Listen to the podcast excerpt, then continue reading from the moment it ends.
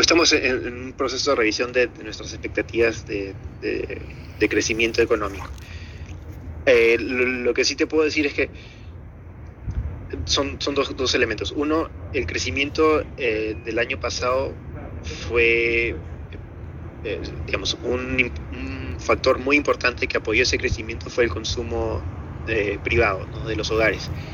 y en menor medida, pero también mostrando una capacidad de, recuperación, lo fue la inversión y también el gasto, el gasto público de consumo.